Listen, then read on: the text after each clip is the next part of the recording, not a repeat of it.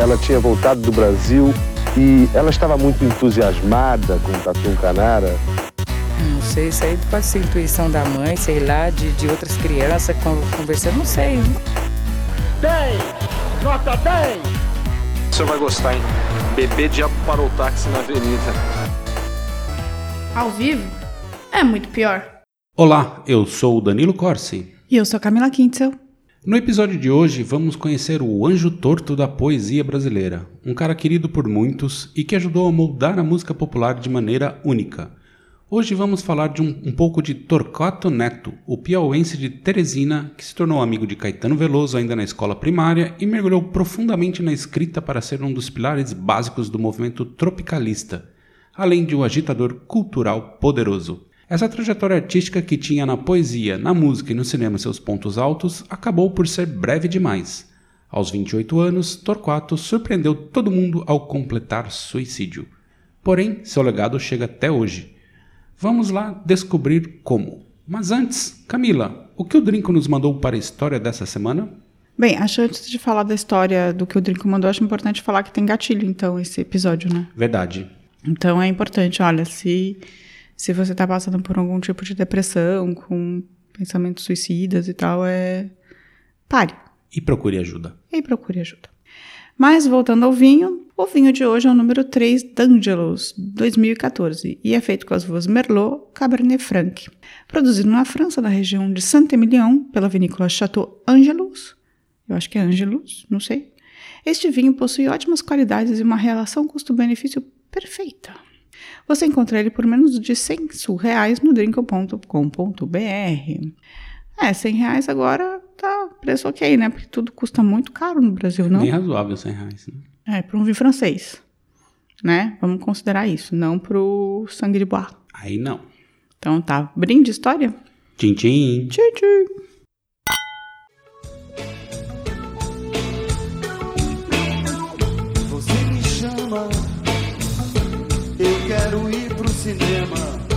Você reclama, meu coração não contenta. Você me ama, mas de repente. Torquato Pereira de Araújo Neto nasceu em Teresina, no Piauí, no dia 9 de novembro de 1944. Filho único do defensor público Eli da Rocha Nunes e da professora primária Maria Salomé de Cunha Araújo.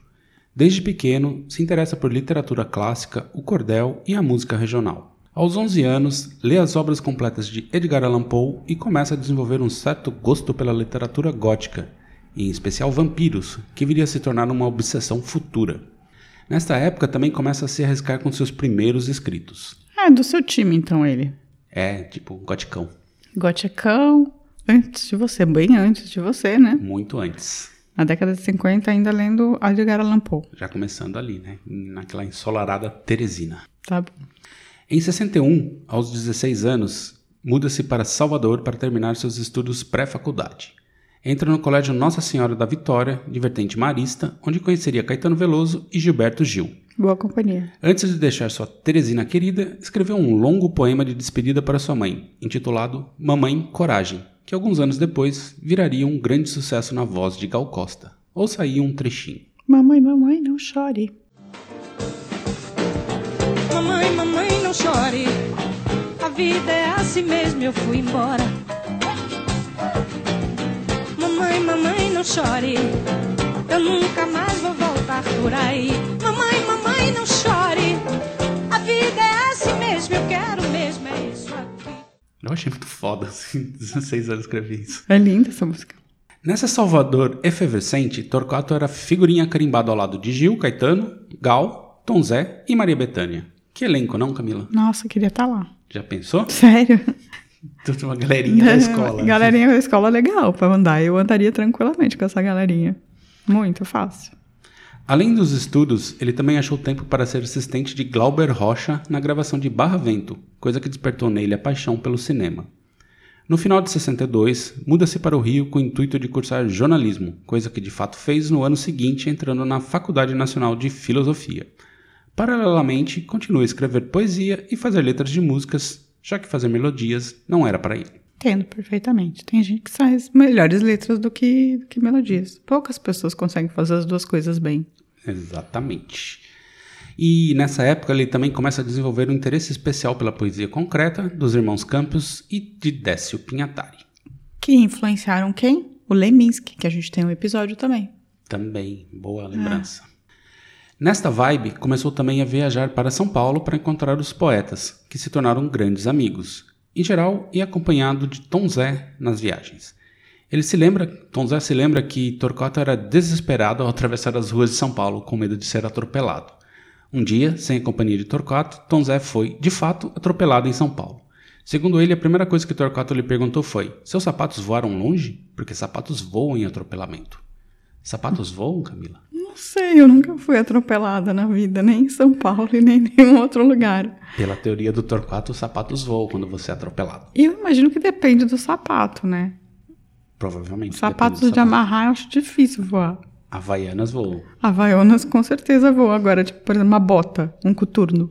Aí eu acho que não. Só Acho- se arrancar o pé. né? É Aí voa. difícil voar. Mas, se por exemplo, voar, uma, perdeu o pé. uma galocha sete léguas é capaz de voar, dependendo se ela for curta. Pode ser. Ah. Um dockside também. Dockside. Quem que usa dockside? Muitas pessoas usam E dockside. um rider. né? Rider. Rider voa. Rider voa. Rider voa. Entendi. E uma sandália gladiadora. Aquela que vai Acho que amarrando o a perna junto. Se inteira. o pé for junto, vai, aí voa. Entendi. Tá bom. Então, fale pra gente, por favor, é, grupo.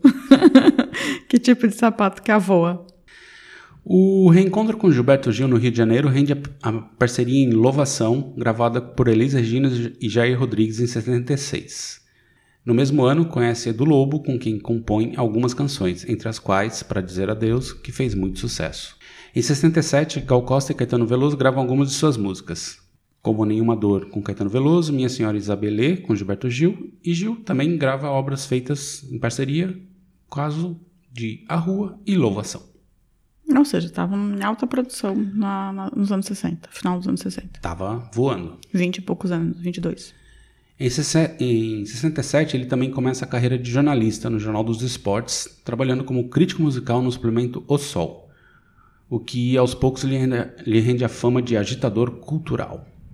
Nessa época conhece Ivan Cardoso, o cineasta, e Hélio Oiticica, de quem viria a ser grande amigo.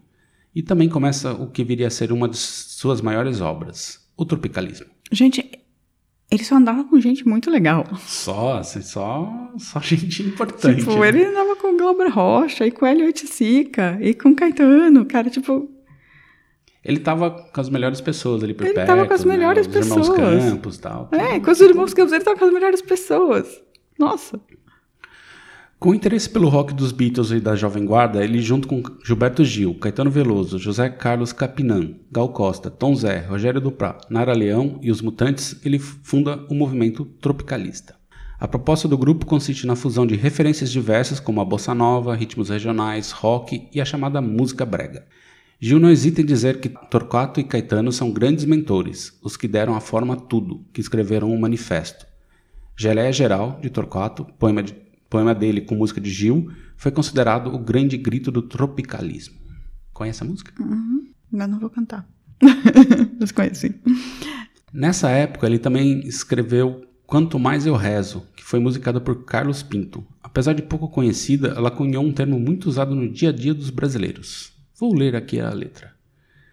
Quanto mais eu rezo, mais assombração me aparece. Eu sou feiticeiro de nascença, quanto mais eu rezo, mais eu creio em minha crença. E atrás dessa resistência, tenho meu corpo cruzado.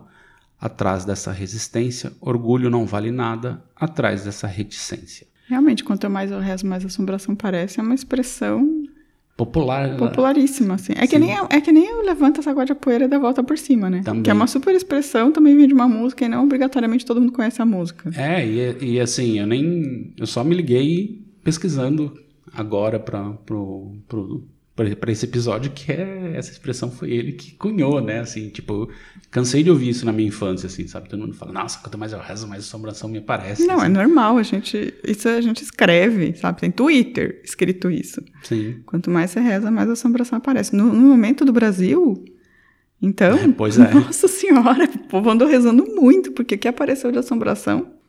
Bom, seguindo, Torquato se casa com Ana Maria Silva de Araújo Duarte. Mas a ditadura estava toda. Ele se desespera e tenta o suicídio, mal sucedido. Colocam Caetano e Gil no, no exílio e Torquato, percebendo que ia dar ruim, resolve sair do Brasil no fim de 68. Foi para Paris e depois resolveu desbravar os Estados Unidos, voltando à Europa para morar em Londres, perto dos amigos que lá estavam.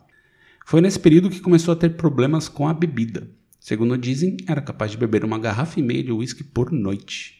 Ele estava deprimido, também conhecido como estava depressivo. Depressivo e... e começou a beber loucamente. E já tinha tentado suicídio em 68 ele tentou suicídio, é. logo depois do casamento, assim, ele tentou se matar tal. E não tentaram, e não teve tratamento, né? Não teve. Essa que é a questão. Bem, enfim. Em 70, ele retorna ao Brasil e tem um filho, Tiago. Ele tentou de novo um suicídio, novamente sem sucesso. Porém, começou a se isolar, sentindo-se alienado pelo regime militar. Mesmo assim, foi para o jornal Última Hora escrever a coluna Geleia Geral e gravou como personagem principal o filme Nosferato no Brasil, de, de Ivan Cardoso. Nosferato é, no Brasil? É, ele é o vampirão, assim. Né? E tem uma cena, se eu não me engano, ele ataca ali na Candelária, ele ataca a Scarlett, a, a mulher lá que foi mulher do Lulu Santos. Scarlett Mundi Chevalier. É ela mesma. A pessoa que tem o melhor nome de todos de biquíni, os tempos. De Scarlett Moon. De biquíni na Candelária, assim, e aí o Nosferatu do Brasil chega e ataca ela. Gente, você assistiu esse filme? Eu vi trechos, não achei o filme Nossa, inteiro. eu quero assistir esse filme agora. Por favor, quem tiver o Nosferatu no Brasil, manda para mim. Eu não, não consegui confirmar a história, mas dizem que é o primeiro filme de terror do Brasil, assim, tirando os filmes do Zé do Caixão, sabe? Nossa, eu quero muito assistir isso. A gente podia fazer uma sessão aberta de cinema com as pessoas, hum, né? Nosferatu no Brasil. Nosferatu no Brasil. E o Torquato ficou empolgadíssimo, né? Porque ele é. Vampiro era uma paixão dele, assim. Ele era completamente tarado por histórias de vampiro. Que bacana. E ele também escreveu e estrelou o filme Terror da Vermelha e foi personagem principal de Adão e Eva no Paraíso, do Paraíso ao Consumo, que foi gravado em Teresina por Edmar Oliveira e Carlos Galvão. E tudo isso era alternado com internações em clínicas de reabilitação pelo alcoolismo que ele tinha. Então ele ficava um pouco internado, saía, gravava alguma coisa. A sensação que eu tenho com o Torquato Neto é que ele é tipo essas figuras geniais e trágicas, sabe? Tipo Kurt Cobain, Amy Winehouse, sabe? Sim, muita. Ou- Demasa... Como é que é aquela frase? Demasiadamente humano, né? É, não sei, acho que tem tem muito talento pra conseguir viver muito tempo, sabe? Não sei. É horrível falar isso, mas e não tem e o, o mundo não é feito pra esse tipo de gente assim tão maravilhosa. Não. Mas toda essa agitação escondia coisas mais sombrias. Escreveu para o Oiticica em 71. O chato, Hélio, aqui é que ninguém mais tem opinião sobre coisa alguma. Todo mundo virou uma espécie de capinã. Esse é o único que eu não gosto mesmo. É muito burro e mesquinho. Coitado do Capinã. E o que eu chamo de conformismo geral é isso, é isso mesmo. A burrice, a queimação de fumo o dia inteiro, como se isso fosse curtição. Aqui é escapismo, vanguardismo de Capinã, que é o geral. Enfim, poesia sem poesia, papo furado, ninguém está em jogo, uma droga. Tudo parado, odeio. Ah, basicamente ele queria criar e todo mundo tava fumando maconha e achando que tava tudo bem. Deu uma paradinha ali naquela. Né, ele tinha vindo do, fazer o tropicalismo e tal. No começo de 70 a coisa tava, tinha acalmado um pouco, né? E eu acho que ele queria mais agitação. E frases pinçadas de suas derradeiras colunas mostram o rumo que o poeta tomava. Vivo tranquilamente as horas do fim, e Apocalipse só se for agora, escrevia. Aos leitores reservava um escrachado alô idiotas, ou chamava-os de bobões. Ironizava. Não acredite em nada do que eu digo. E alertava. Escute, meu chapa, um poeta não se faz com versos. É o risco, é estar sempre a perigo sem medo. É inventar o perigo e estar sempre recriando dificuldades pelo menos maiores. É destruir a linguagem e explodir com ela. Quem não se arrisca não pode berrar. Pesado, hein? Sim. E o rumo parecia inevitável. Torquato se matou um dia depois do seu 28º aniversário, em 72. Tão jovem, né? Muito jovem. 28 anos eu era criança. Depois de voltar de uma festa da, do seu aniversário, trancou-se no banheiro e abriu o gás. Isso levou muita gente a pensar que Torquato foi morto pelo regime militar. Sua mulher dormia em outro aposento da casa. O escritor foi encontrado na manhã seguinte pela empregada da família, Maria das Graças. Foi um baque geral. A nota de suicídio de Torquato dizia: Fico. Não consigo acompanhar a marcha do progresso de minha mulher, ou sou uma grande múmia, que só pensa em múmias mesmos vivas e lindas feito a minha mulher na sua louca disparada para o progresso. Tenho saudade como os cariocas do tempo em que eu me sentia e achava que era um grande guia de cegos. Depois começaram a ver e, enquanto me contorcia de dores, o cacho de bananas caía, de modo que fico sossegado por aqui mesmo enquanto dure. Ana é uma santa de véu e grinalda, como com um palhaço empacotado ao lado. Não acredito em amor de múmias, e é por isso que eu fico, e vou ficando por causa deste amor. Para mim chega. Vocês aí, peço favor de não sacudirem demais o Tiago. Ele pode acordar. Tiago tinha dois anos de idade. E aí, Camila? Ai, tristeza, tristeza. Nossa, até tô meio chorando aqui. Pesado, né? É, ai. Depois de sua morte, sua obra começou a ser organizada. Livros começaram a ser lançados e eles seriam essenciais para dois músicos da década de 80, Sérgio Brito e Arnaldo Antunes, ambos dos, dos Titãs. O primeiro usou o poema Go Back para criar uma, um grande sucesso da banda. O segundo até hoje não se cansa em dizer o quanto se identifica com o Torquato. Vamos ouvir aqui alguns dos relatos do que Torquato significou para muita gente. Pela ordem, tem Tom Zé, Caetano, Gil, o maestro Júlio Medalha, que na entrevista ele tá só de cueca, e Décio Pinhatari. Por que levantar o fato do Júlio Medalha estar só de Porque cueca? é muito bizarro, ele tá de, só de cueca dando entrevista sobre o que o Torquato significava para ele. Entendi. Mas ouçam aí. Quando eu recebi a notícia, eu, eu repetia, eu, eu, eu teria dito assim, oh meu Deus, será que a pessoa marcou aquilo para fazer e não havia quem o tirasse daquilo? Porque Augusto de Campos, poucos dias antes, poucos dias antes me contara que ele estava muito bem, que ele tinha feito um filme lindo, o negócio do vampiro, e que era um filme maravilhoso, que tinha trabalhado com o Ivan, e que estava muito bem, que ele tinha feito coisas extraordinárias e tal. Então estávamos até felizes, com expectativas felizes em relação a ele, quando veio a notícia. A princípio não notei que ele parecia só doçura e alegre, mas ele tinha muita uma tendência para depressão, mas eu não acho que necessariamente deveria terminar assim. Eu acho que também são os caminhos das coisas, o jeito que o mundo foi, o ritmo das coisas e, e o modo como ele afinal reagiu pessoalmente às, às configurações das situações, né? É. E todos nós tínhamos muitas dificuldades de, de conviver com aquela com aquela dificuldade dele que, que reportava sempre a, uma, a um sentimento de, de renitência infantil da parte dele, aquilo tudo. A gente tinha uma tendência em, em ralhar com ele, brigar com ele por causa dessas coisas, reclamar dele por causa dessas coisas. Isso foi um, um foi um dos primeiros elementos assim de, de, de, de dificuldade. Talvez ele tenha cometido um erro de, de levar a sério demais aquele momento e tentar compreender e até eh, de alguma forma salvar toda aquela movimentação através de um prisma e de uma visão bastante humana que ele tinha daquele momento e por isso ele não segurou a barra e, ao contrário dos outros, ele talvez tenha sido o mais coerente. Já que os outros ab abandonaram a luta, ele preferiu abandonar a vida. Quanto mais próximo você está da palavra, mais você se mata. Uh, então, os escritores em geral se matam mais do que os pintores. E os pintores se matam mais do que os músicos. É raro você ver músico suicida, mas existe, né? O Torquato era um pouco de todos eles, então tentou três vezes a morte e conseguiu no fim. Não sei se foi o escritor, se foi o músico, se foi o visualista. Bom, essa foi a história de Torquato Neto. Cabe falar aqui que, além da galera tropicalista, né, eu citei lá em cima o, o Edu Lobo, que também gravou várias músicas deles, e Jardim Macalé, mas mais tarde, usando a poesia dele como letra. Em 79, Caetano foi visitar o pai de Torquato, o que resultou na canção Cajuína, bebida que o senhor Eli ofereceu a Caetano no encontro, e fala sobre a morte de Torquato. Aliás, o Eli sempre foi, um, foi, uma figura de muita influência na vida do poeta e só veio a falecer em 2010, aos 92 anos. A mãe do Torquato foi antes, ela morreu em 93. Enfim, Torquato foi intenso, escreveu muito, ajudou a fundar um dos movimentos que mudaram a música brasileira e foi embora rápido demais. Tem algo a dizer, Camila, sobre a história? Ah, que pena, né? Que tristeza, assim, que ele tava depri- deprimido e O assim. quanto você já conhecia da história do, Torquato? Ou o quanto você conhecia ele? Eu conheci algumas músicas, porque eu sou bastante fã de, do, do Caetano. Eu já ouvi o Tropicalismo quase.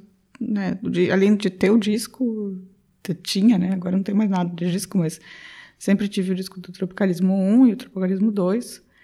E já conhecia as músicas do, Tro, do Torquato, já sabia que Cajuína tinha sido feita para ele. É uma música lindíssima, uma letra. Nossa, é impressionante. Eu, eu tenho vontade de chorar toda vez que eu ouço. Eu já conhecia a carta do Não Balance Meu Filho.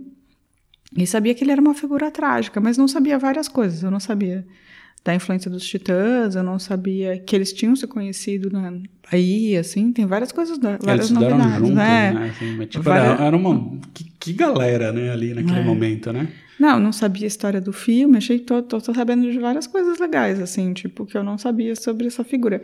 Eu acho que a gente tem pouco. Tem pouca informação sobre algumas pessoas, sabe? Sim, a gente tem poucas biografias no Brasil. E Tem sim- um, saiu um documentário em 2017 sobre ele, assim, mas eu não consegui achar, assim, pra assistir. Então, É, isso também é outra coisa. A gente tem dificuldade de ter acesso, assim, a algumas coisas. Por exemplo, quando eu fiz a- o, o, o episódio sobre a obra da, da Cassandra Rios, eu sei que tem um documentário sobre ela, mas eu não consegui de jeito nenhum, nem comprar, sabe? Nem alugar, nada. E... as coisas se perdem, né? É, Ficam então, escondidas é em algum difícil, lugar. né? assim. Tem, e isso são, são coisas que as pessoas, pessoas precisam saber sobre Torquato Neto, sabe? Sobre Ana Cristina César, que eu acho que pode ser um outro episódio nosso, daqui, sabe? Também, que é, que é outra poetisa super intensa, assim, e que também acabou se suicidando super jovem. Eu acho que tem gente que a gente precisa saber mesmo, assim. E saber sobre Torquato Neto é.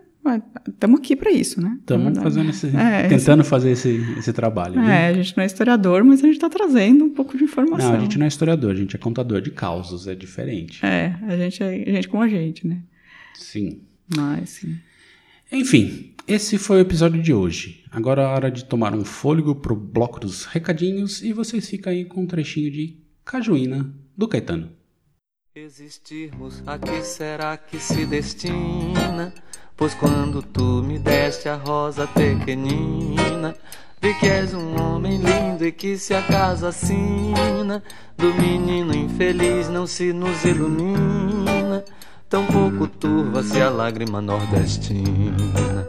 Apenas a matéria a vida era tão fina, e éramos olharmos intacta retina.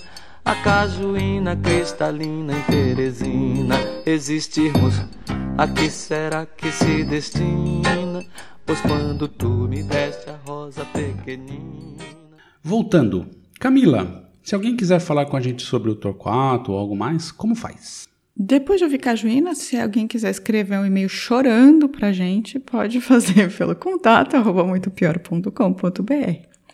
Também pode mandar um recadinho por DM no Facebook, Muito Pior Podcast, no Twitter, arroba Muito Pior. Pode mandar um, fazer um comentário no YouTube, que a gente tem todos os episódios lá.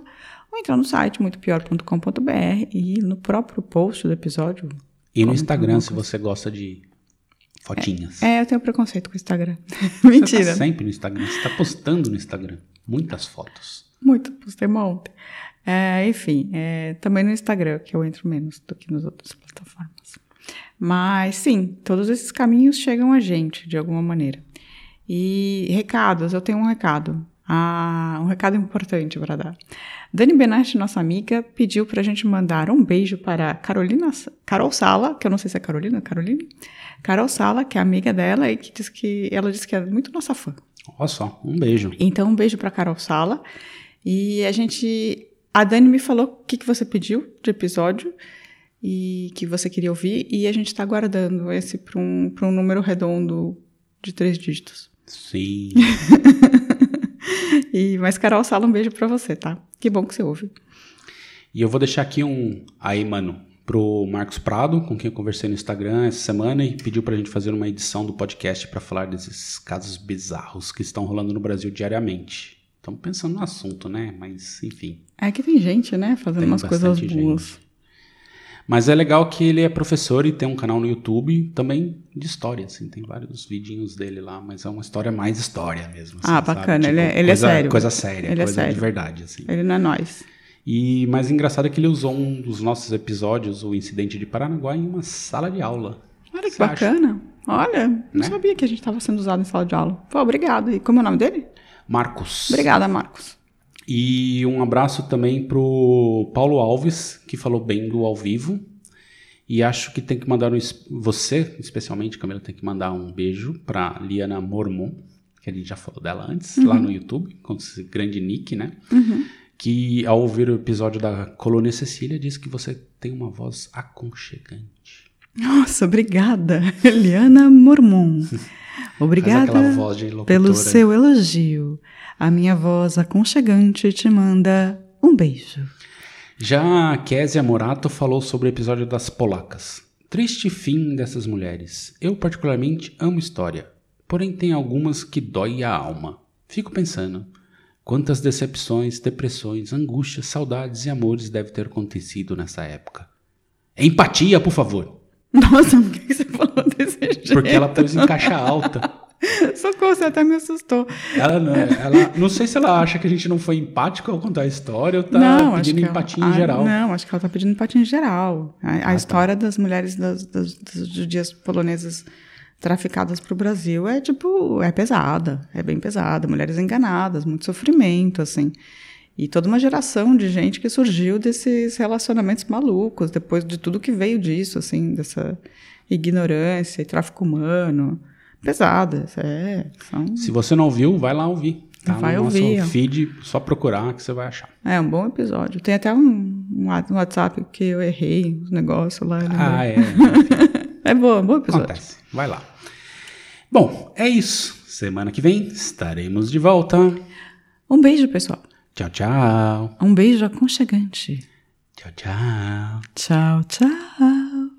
A vida é muito pior. Este programa é um oferecimento de drinco.com.br